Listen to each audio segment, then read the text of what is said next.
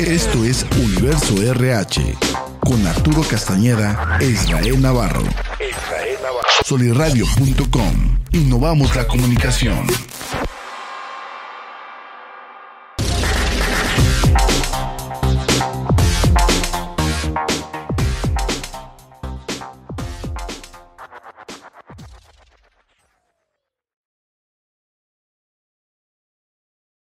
Hola, hola, ¿qué tal mis queridos emprendedores, mis liderazgos de RH? Me encuentro muy contento como siempre cada semana aquí con mi amigo y colega Arturo Castañeda en su programa de podcast creado por eh, soliradio.com, Universo RH, con un tema fantástico que no habíamos tocado en muchos episodios y es el tema de las llamadas nueve cajas o nine box, una matriz para poder evaluar todo lo que tiene que ver desempeño, y potencial. Y por eso está aquí nuestro especialista, nuestro experto Arturo Castañeda, que durante muchos años lo ha ido implementando en las diferentes empresas en las cuales ha colaborado, pero también lo hemos hecho ambos en diferentes empresas como asesores y consultores en materia de recursos humanos. Arturo, ¿por dónde te gustaría que empezáramos con este tema? Mi querido Isra, muy buenos días. Muy buenos días a los internautas a quienes nos escuchan, a todos los compañeros que andan por ahí en su oficina, van ahorita en camino al trabajo, Gracias a Soliradio, a Cristian en controles, como siempre,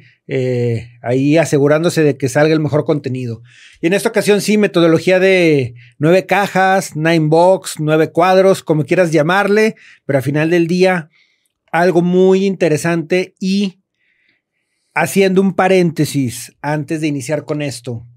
Señores de recursos humanos, por favor, si van a dar de baja a alguien por desempeño, asegúrense de tener precisamente esa papelería o ese seguimiento que les da una matriz de evaluación, una nine box o simplemente tener bien documentado el motivo.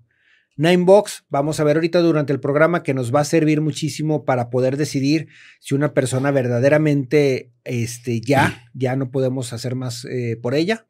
Y también le va a dar la oportunidad a, a ese colaborador que se dé cuenta que estuvimos intentando, estuvimos buscándole, estuvimos eh, buscando que, que, encajara tanto la organización como él, que hicieran ese, ese bonding, pero que no se pudo.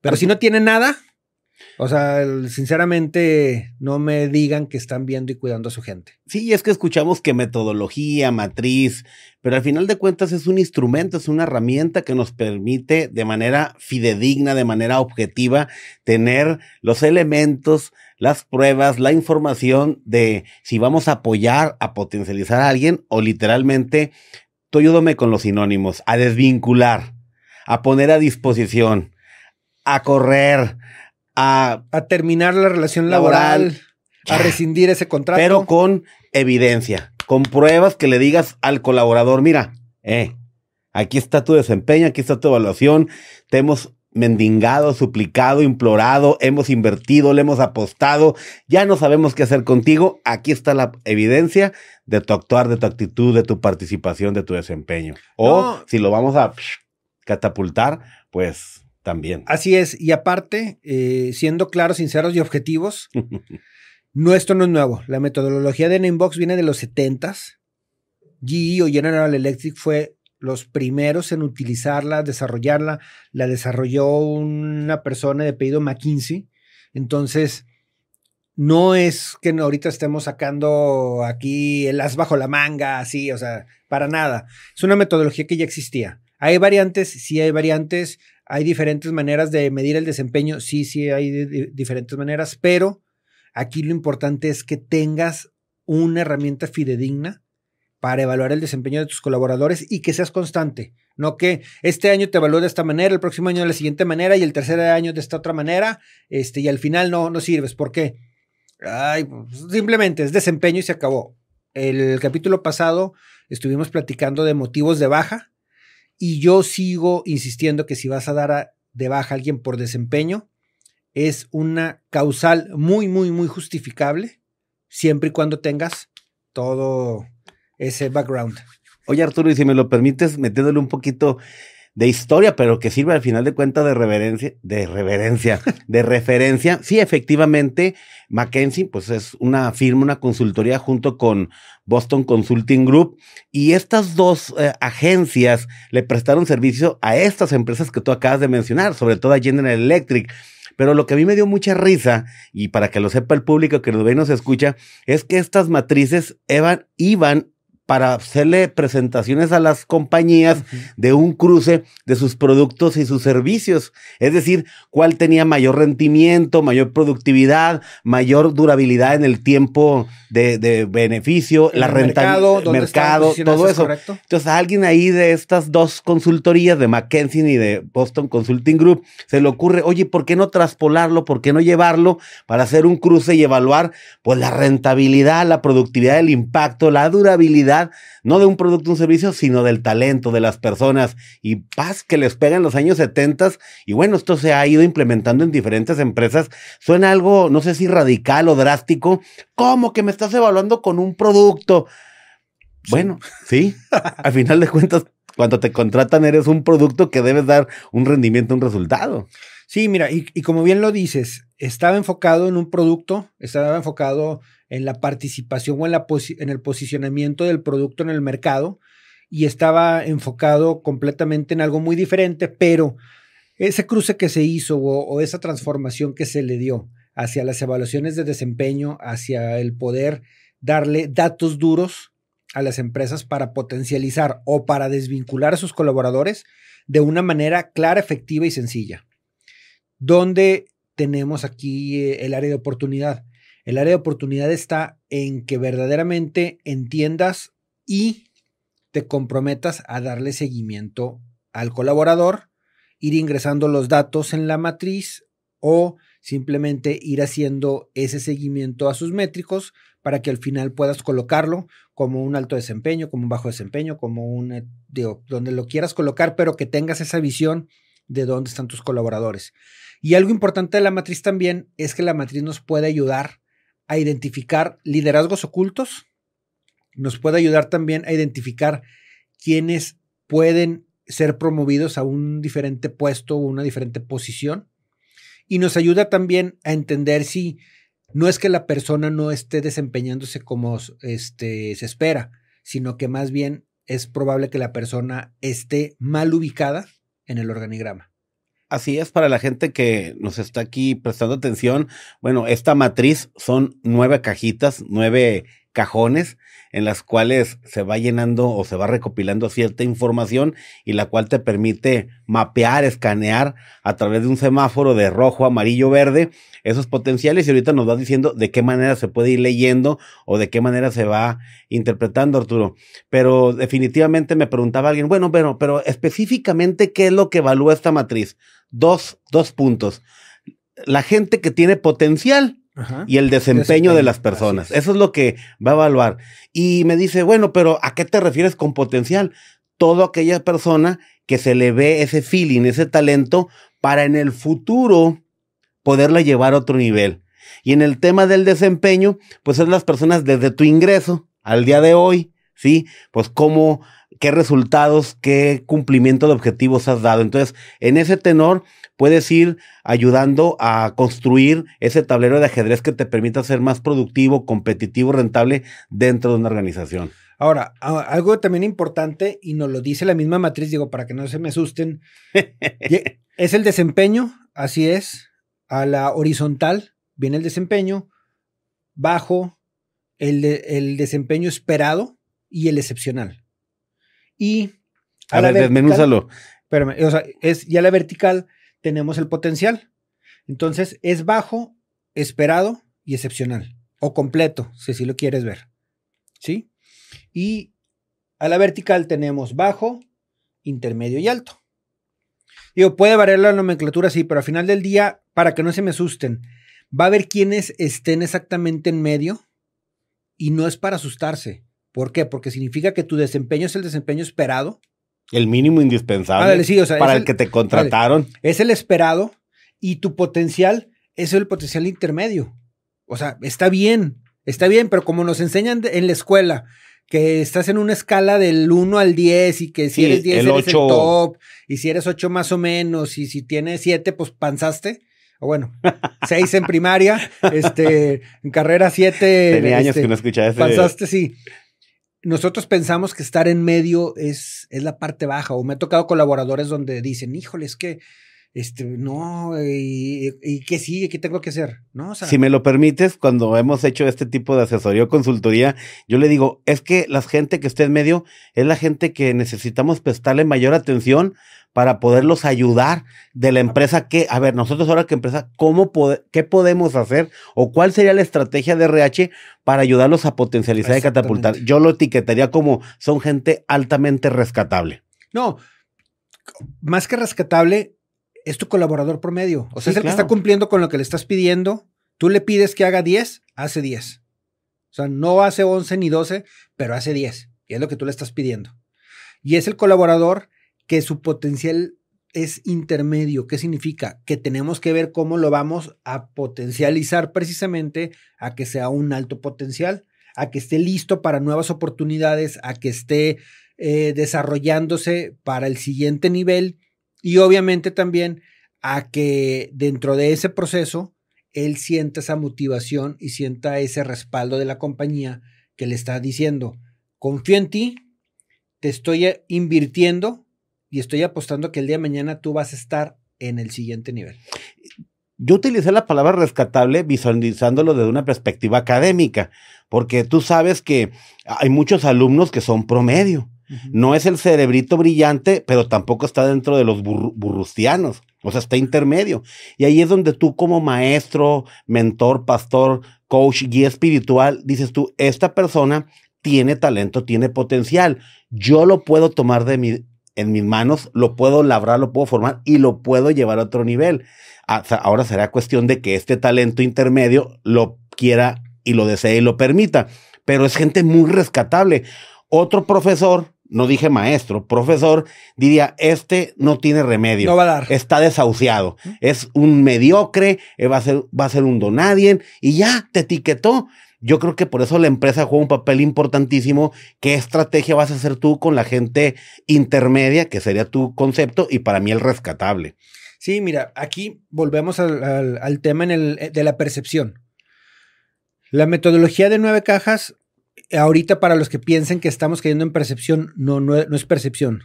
Que no se nos olvide que si nosotros contratamos un colaborador para que dé ciertos resultados y los está dando, no es malo. Claro. O sea, está cumpliendo con lo que tú le, le Así es. estás pidiendo. Entonces, el que está con un desempeño completo, un desempeño intermedio, este, y un potencial intermedio, ¿qué significa? Significa que está cumpliendo.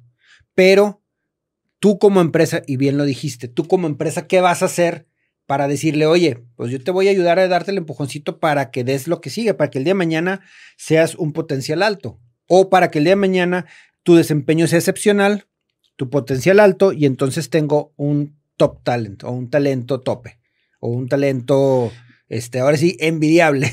Y ahora sí, como le hemos estado aclarando al público, también ser muy enfáticos que la gente que sale en rojo, así ya, con una alerta de ti, ti, Bajo rendimiento. O sea, es gente que debes desvincular porque literalmente le hace daño. O sea, ya es gente que no, no se puede hacer mucho porque ni, no le ves ni potencial y no le ves eh, desempeño. Ahora, otro punto, y tú aquí para que nos amplíes, Arturo, eh, mucha gente piensa que esta matriz la hace el jefe inmediato de manera eh, unilateral, Sí, sí, a, voluntad. No, no, no este tipo de matrices, esta se va llenando, se va vaciando la información, se va recopilando a través de un equipo de personas que participan en la, en el diseño o en la construcción de esta matriz. Y no nada más de la matriz, de los métricos también. Así es. Generalmente diciembre, enero a más tardar, tienes que desarrollar los métricos del personal que tienes a cargo y tienes que comunicárselos. ¿Para qué? Para que ellos sepan en base a qué me vas a medir. ¿Me vas a medir en base a retardos? ¿Me vas a medir en base a productividad? ¿Me vas a medir en base a rechazo? ¿Me vas a medir en base a eficiencia? ¿Y cómo, cómo eh, o de dónde salen esos números? Ahora sí, si ya tienes que me vas a medir mi trabajo en equipo, mi capacidad de adaptación, este, mi conocimiento técnico, etcétera, ya me explicaste cómo lo vas a medir. Va. Ahora sí, cada tres meses o cada mes, o dependiendo de cómo hayan definido la dinámica, nos vamos a juntar para yo decirte, Israel, eh, te estás adaptando bien al equipo, en la escala del 1 al 5 o del 1 al 10, tanto, ok. Este, eh, trabajas en equipo, sí, sí trabajas en equipo. Oye, tu capacidad de, de, adaptación, híjole, ¿sabes qué? Pues estoy viendo que está pasando esto y ya empiezas a vaciar la información. Ya pasó el primer trimestre, por ejemplo, el segundo trimestre, significa que ya vamos a mitad de año. Ya para mitad de año ya viste cuál fue el desempeño de ese colaborador en seis meses. Sí, ya hubo tiempo, salvedad, retroalimentación. Entonces, si él sigue siendo un bajo desempeño y un bajo potencial, como bien dices, tienes que ir pensando en el proceso de desvinculación. Te lo dije la primera vez, ya lo platicamos, ok, te estoy dando las herramientas, te estoy dando coaching, estoy asegurándome que tengas todo para avanzar. Híjole, la segunda, ya son, seis meses y sigue siendo bajo, bajo potencial. Otros seis meses sería septiembre, este, y sigue siendo bajo potencial. Híjole, creo que ya, ahora sí, el proceso de desvinculación tiene que llevarse a cabo. Y algo importante también es, no nos la compliquemos, lo vemos un ejemplo muy tácito, lo vemos en el fútbol. Te traes al nuevo delantero, te traes al nuevo defensa, este, y le das un periodo de adaptación relativamente corto, porque a veces para el primer juego llega el miércoles y ya el domingo está jugando, o a veces le das una, una o dos semanas y después esperas que funcione. Oye, no funcionó el delantero y casi no tuvo minutos, oye, pasó esto, oye, leímos todo y no. Para el siguiente torneo no va a avanzar. O sea, tres, cuatro meses y, se va. Sí, muy buenos puntos porque imagino que la gente que nos ve y nos escucha de tener ciertas dudas y es, bueno, esta matriz, ¿a quiénes va a evaluar? O sea, podría evaluar a toda la empresa, pero todos sabemos que va muy encaminada a la alta dirección, a la gerencia, a los mandos medios, porque es la gente eh, que trae la visión completa de la empresa, es la que ejecuta toda una de las estrategias para el cumplimiento de metas y objetivos, no tanto es para la parte operativa. Cada cuándo debe de ser bueno, o sea, toda esta sumatoria que tú haces de ir haciendo evaluaciones eh, mensuales, trimestrales, pues sería la sumatoria para que esto de las nueve cajas o el nine box sea una vez al año. Y como bien decía ahorita, no, no lo va a hacer ese llenado tu jefe inmediato. O sea, hay un equipo de personas que te está evaluando en una mesa. Eh, imagínate que somos tú parte de este proyecto del Nine Box y decimos tú, oye Arturo, ¿quién de la gente debería estar aquí en esta evaluación de las nueve cajas. Ah, fulano, sutano, perengano. ¿Por qué? Porque sus posiciones son claves. Los metemos en ese pool y empezamos a evaluar esas nueve cajitas, ¿no? Sí, en otras palabras, como mejor funciona esto, y me consta, lo he vivido y lo he implementado, es Ninebox más evaluación de 360. Eh, con estas dos, llevando el proceso de manera formal y de una manera correcta y con seguimiento, te da muchísima información, suficiente información para que cuando le vas, cuando vas a desvincular al colaborador, él está consciente que no hay por dónde. Pero también cuando vas a promover al colaborador, hijo, el colaborador está súper orgulloso y se siente en las nubes porque sabe que forma parte de una élite interna, que no todos llegaron y que no es su jefe inmediato, sino quienes son alrededor sus clientes, sus proveedores, su equipo de, trabajo se encargó de subirlo porque vieron en él el potencial y no es un dedazo. Esto simplemente es mi desempeño y por eso estoy aquí. Sí, o sea, realmente no llegó por un padrino. Exactamente. llegó por sus méritos. Eh, de, todo su trabajo, tal vez, y tú corrígeme, tal vez llegó por un padrino que alguien lo recomendó para que fuera digno de ser evaluado. Para sí, de que, oye, ¿quién es tu gallo?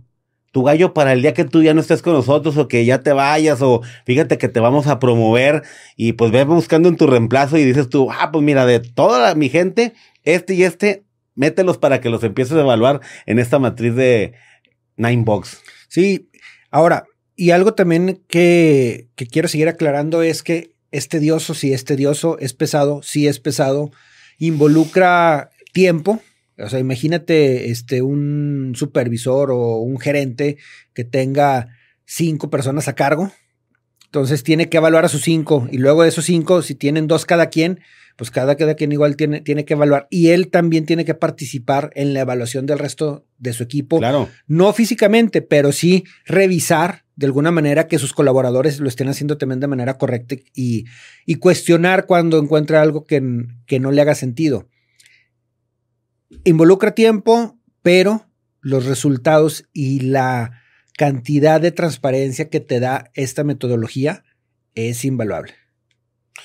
La verdad es que, y a mí lo que me gusta es que puede evaluar estas dos cosas, el potencial, o sea, cuánta gente a lo mejor creen que no tiene talento, pero hay alguien, tu mentor, tu jefe inmediato, que dice, este cuate, si tan solo lo pusiera en esta posición, si tan solo lo peinara, lo bañara, lo limpiara y le diera este espacio, lo llevaría a otro nivel o gente que a lo mejor tiene mucho potencial, pero ha tenido un mal desempeño, a lo mejor ha sido porque pues no se le ha dado feedback, no se le ha dado las herramientas mínimo indispensables, un seguimiento, que se le ponga un mentor de manera temporal. Entonces yo creo que uno como estratega de RH o uno como empresa, la verdad, eh, haciendo este, esta matriz, puedes poner el foco en tus cracks, en tus rockstar, o sea, la gente que sale en estas casillas, que ahorita quiero que me vayan mencionando lo del foco rojo, amarillo y verde, pero la gente del foco verde son tus cracks y los rescatables, pues es gente que puedes hacer muchísimo, Arturo, muchísimo por ellos.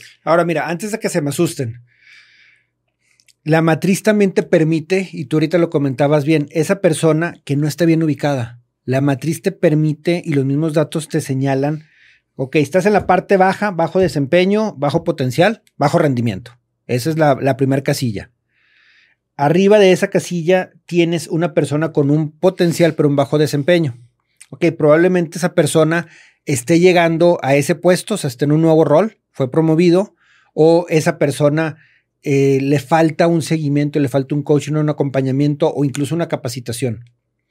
Y arriba de esa persona tienes a alguien que tiene un alto potencial, pero un bajo desempeño. Ahí es donde muy probablemente esté mal ubicado, eh, ese colaborador esté mal ubicado. ¿Y cuál es la primera decisión cuando vemos este foco?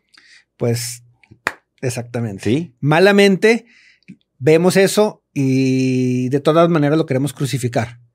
La matriz de Ninebox lo que te permite es eso, precisamente, que digas, oye, sabes que este colaborador tiene mucho potencial, no está funcionando, ¿qué pasó? Te da la oportunidad de que lo visualices, que esa es una de las ventajas de la matriz. Y ahora sí digas, ok, entonces, si está mal ubicado, ¿dónde podemos poner? Fíjate, yo soy contador público, Arturo, y los primeros cinco años siempre traté o trabajé en despachos. Y yo duré frustrado porque yo nunca podía ejercer al 100% la contabilidad, porque despacho o empresa en la que llegaba, pues llegaba como ratoncito a arrastrar el lápiz, a hacer pólizas, a estar ahí archivando en la computadora, haciendo todo eso, pero siempre mi jefe inmediato veía en mi talento que era vete al SAT, vete a la Secretaría del Trabajo y O sea, yo era un ejecutor, un operador, yo hacía que las cosas sucedieran. ¿Por qué? Porque se me da mucho el high social, las relaciones públicas, me permitía hacer lo que mis compañeros contadores no. Y los primeros cinco años yo estaba frustrado porque la gente me decía, pues realmente tú no eres contador, no ejerces contabilidad. Y era cierto, yo no quería aceptar que yo tenía otros talentos que tal vez me equivoqué de profesión, cosa que no creo porque en todas las profesiones, todas las oportunidades laborales y profesionales que he tenido, la contabilidad, el tema financiero, fiscal, importante, eh, presupuestos, lo domino. Pero lo mío, lo mío es hacer que las cosas sucedan. Entonces, como bien dices, encuentras ese colaborador que empiezas a confiar en él o que le das la oportunidad porque ya identificaste que está mal ubicado. Parte media de la tabla, que esta es la parte interesante. Cuando pones ahí todas tus estrellas, te das cuenta que la parte media de la tabla es la que está más pesada. Tiene, carnita, hay carnita. Es la buena, es donde tienes un desempeño completo, estándar, intermedio, este, y un potencial intermedio. ¿Qué significa? Significa que si estás abajo, pues tienes un buen desempeño, pero un potencial bajo, estás cumpliendo, tu desempeño es el esperado. Si estás en la parte media, tienes ese, o sea, tienes ese, esos rasgos de que puedes seguir o, eres un miembro clave del equipo, pero falta potencializarte, falta desarrollarte, pero eres un miembro clave. Y si estás arriba, significa que ya eres un alto potencial. Tu desempeño es el adecuado o es el, el completo, pero eres un alto potencial que está listo para nuevas oportunidades. No queremos admitirlo, pero hasta que tenemos los fuegos, los incendios en las empresas, es cuando detectamos esos altos potenciales. Esos que dicen, yo ayudo, yo apoyo qué hay que hacer, no te apures, dime, este, y, con gusto yo me meto la bronca, o simplemente, ok, sabes que déjame que yo lo haga. Hasta que no tenemos el incendio es cuando vemos esos colaboradores, cuando debería de ser previo que la empresa los tenga identificados para decir, oye, ellos cumplen, pero creo que pueden dar más. ¿Qué vamos a hacer para subirlos? Es que me haces hacer imaginarme como una analogía, como el en las Torres Gemelas en el 11 de septiembre o acá en el 85 de, del terremoto de la Ciudad de México. O sea, gente del común denominador común y corriente que saca la casta, que se pone las pilas, que resuelve problemas de manera creativa, inimaginable, que se pone toda la carne al asador y los que eran tus gallos, los que decías, no, van a sacar el pecho. Paso atrás. O hasta dos. hasta dos. O se pelan y huyen. Y los que tú menos te esperabas, definitivamente yo totalmente de acuerdo contigo en, en este tema, Arturo. Y fíjate que es el grupo que más golpeamos y el que menos valoramos. Es ese grupo que eh, generalmente te está, te está cumpliendo, pero como tú inconscientemente quieres que ellos automáticamente den el extra pero que lo hagan nomás porque este, lo tienen que hacer, esperas mucho de ellos. Cuando la realidad de las cosas es, yo, empresa, a ti colaborador, que veo que estás cumpliendo, debo de reconocer si tienes o no potencial. Y si lo tienes, debo de buscar o facilitarte el camino para que puedas irte desarrollando. Pero no tenemos el tiempo, no queremos hacerlo, no sabemos a veces. Este, y en el último de los casos, pues simplemente el día a día que cumpla, no lo muevas, ¿por qué? Porque está cumpliendo. Oye, pero te podrá dar más. Sí, pero ahorita ahí déjalo. Sí, no, indiscutiblemente no sé si por ignorancia o por desconocimiento, que casi sería lo mismo, pero sí etiquetamos, juzgamos, satanizamos a este grueso de, de esta matriz que como decíamos ahorita, es donde está el néctar, es donde está la carnita que podríamos potencializar con muy buenas estrategias. Me decía una persona, por eso, pero dame un ejemplo, o sea, ¿qué, ¿cómo se evalúa o qué se evalúa o cuál sería la interpretación? Pues imagínate que a una persona lo sienta y le hace una pregunta, oye Arturo, eh, háblame acerca de tu trabajo, de, tu, de tus actividades, ¿conoces bien la función, el perfil de tu puesto? Y la gente se queda frita, o sea, pues sí, sabe lo que hace el 1, 2, 3 o barro, trapeo, plancho, sacudo, pero no sabe exactamente por qué y para qué. Y luego le preguntas, oye, ¿y tú sabes cuáles son las metas y objetivos de tu empresa a corto, mediano, largo plazo? O sea, no tiene visión de futuro, ni tiene exactamente claro para qué es. Entonces ahí sí te da de decir, híjole, pues, ¿con quién estoy colaborando? A lo mejor ya se lo habías explicado, ya le habías tenido paciencia, ya deberías saberlo. Pero también a lo mejor la pregunta es que hasta los que están en el foco rojo, desde tus ingresos, o sea, porque también no hemos preguntado una cosa, ¿por qué hay estos focos rojos?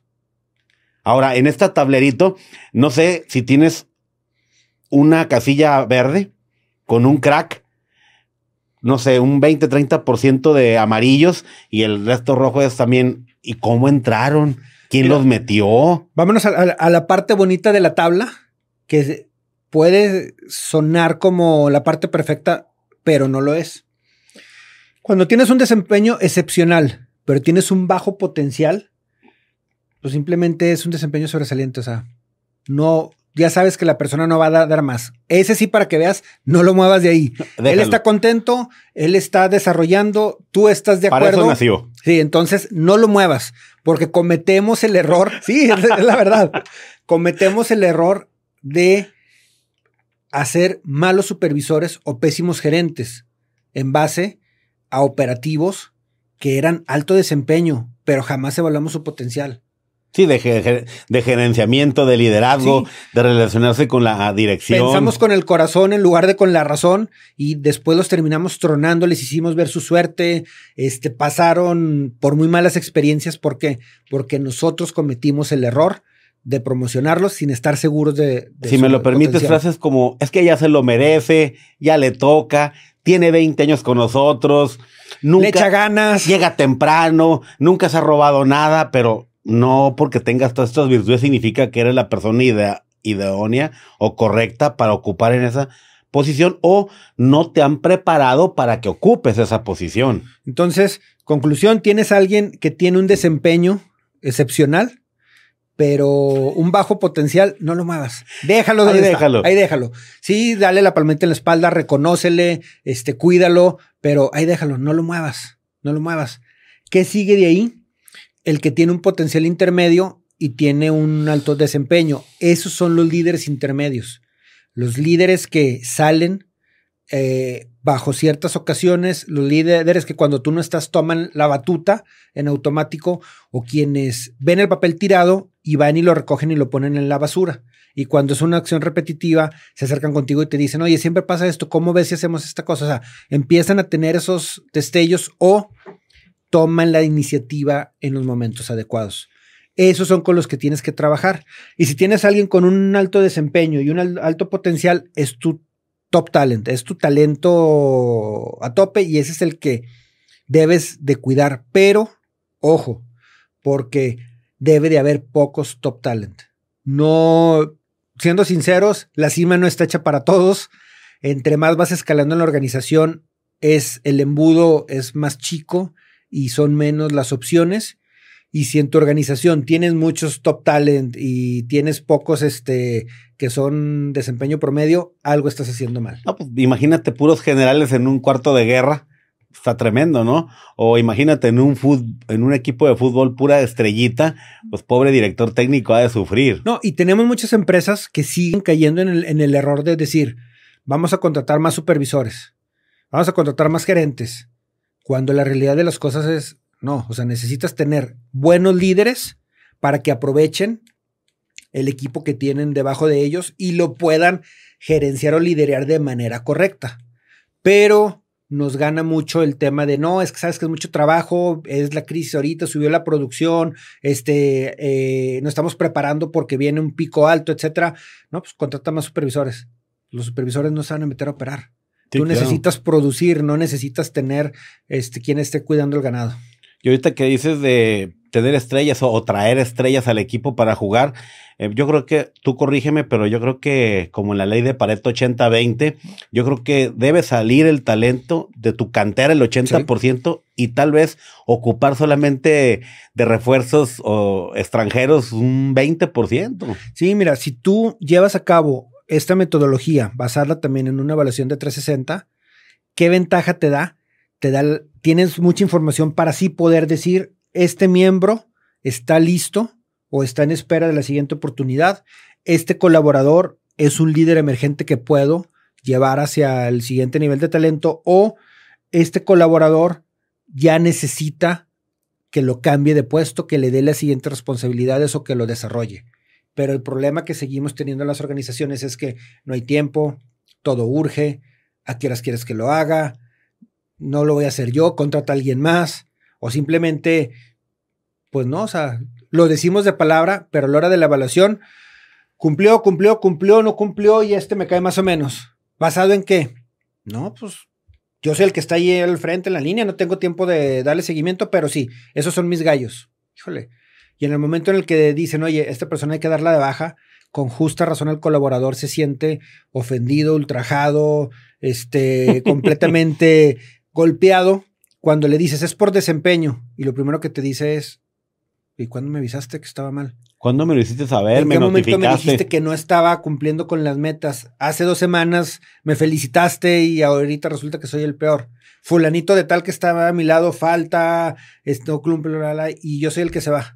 Sí, es que tú no puedes evaluar por percepción. Tiene que haber un instrumento, una herramienta tangible, palpable, objetiva, con la cual se puede evaluar. Arturo, y ahorita que hablamos de que estamos comprometidos los liderazgos de RH, poder utilizar ese tipo de instrumentos y herramientas para tomar acciones, decisiones o diseñar estrategias para potencializar.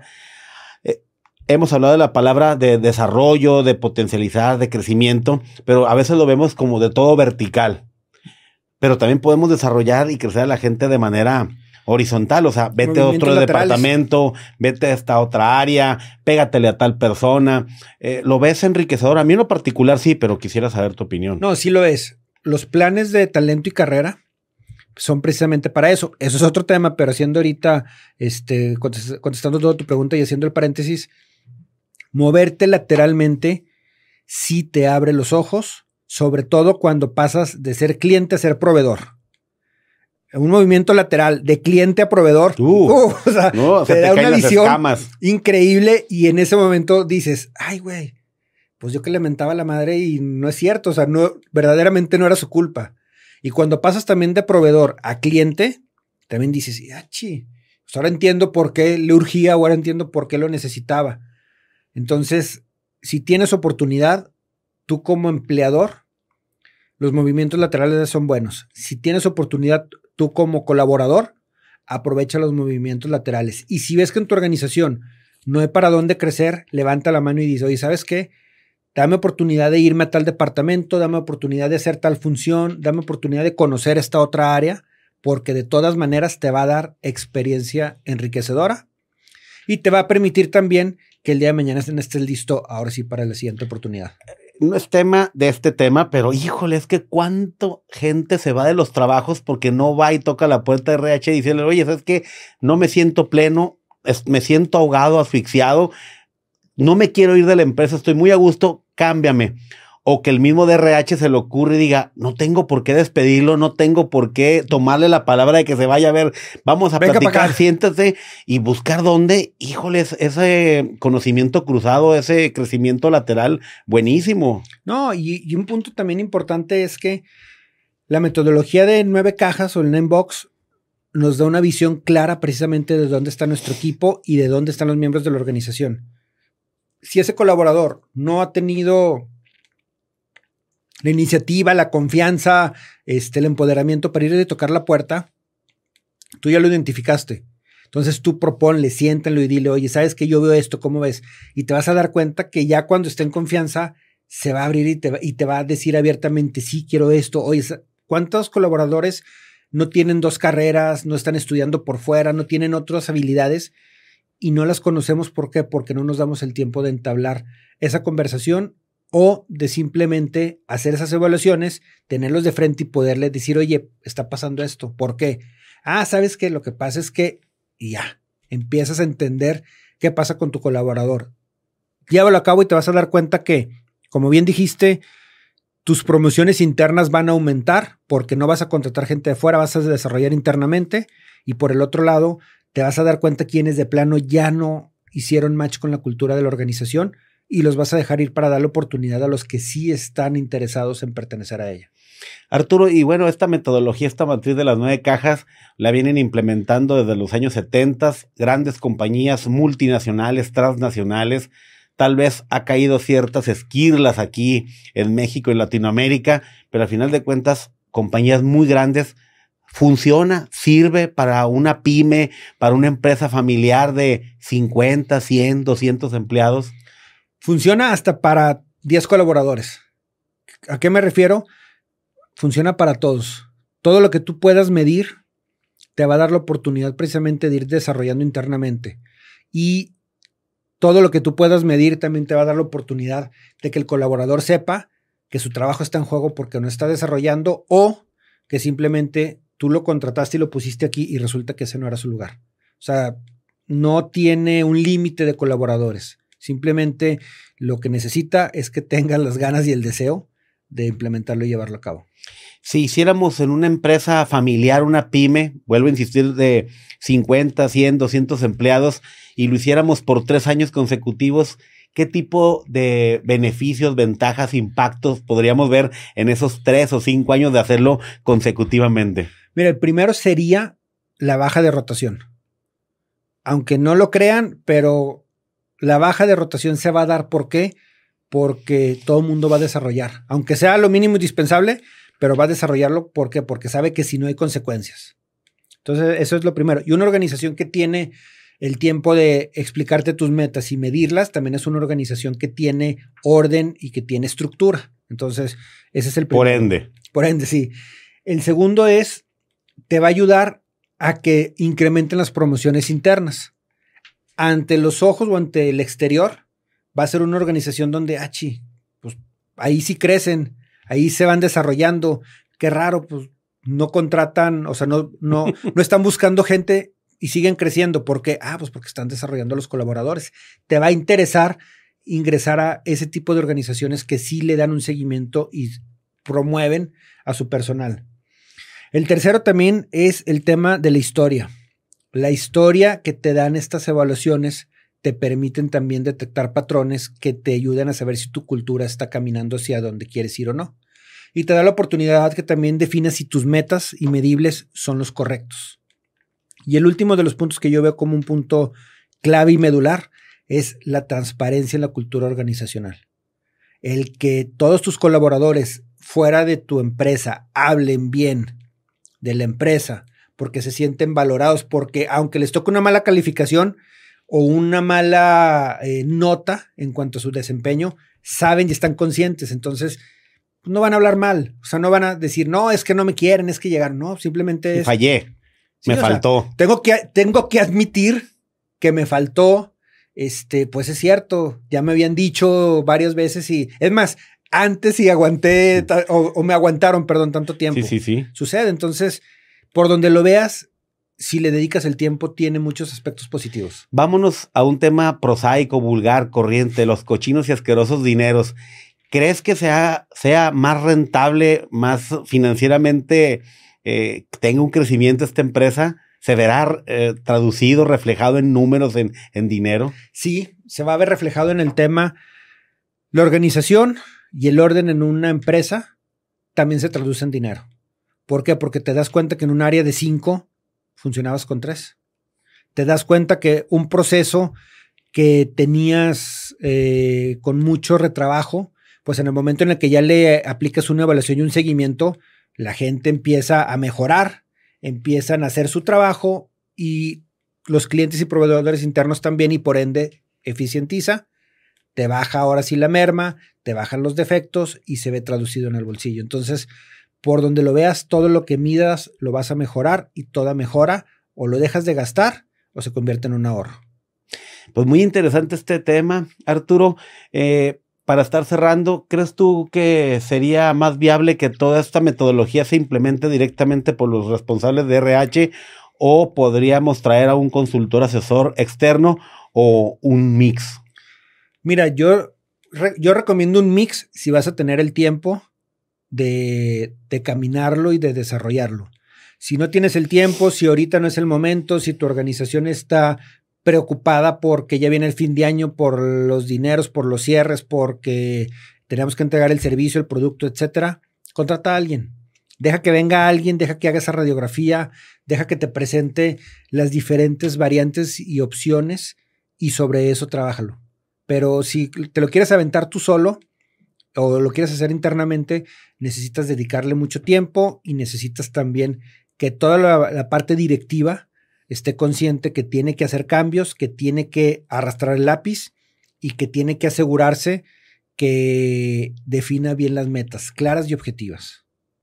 Arturo, pues no nos resta más que despedirnos y agradecerle a toda la gente que nos vio y nos escuchó aquí en su programa podcast Universo RH, producido siempre por un equipo creativo de solirradio.com. Cristian en cabina, Arturo. Ah, me quedé sin palabras. Vámonos. ¡Ánimo! Libertad en comunicación. Sunirradio.com. Suscríbete en Spotify.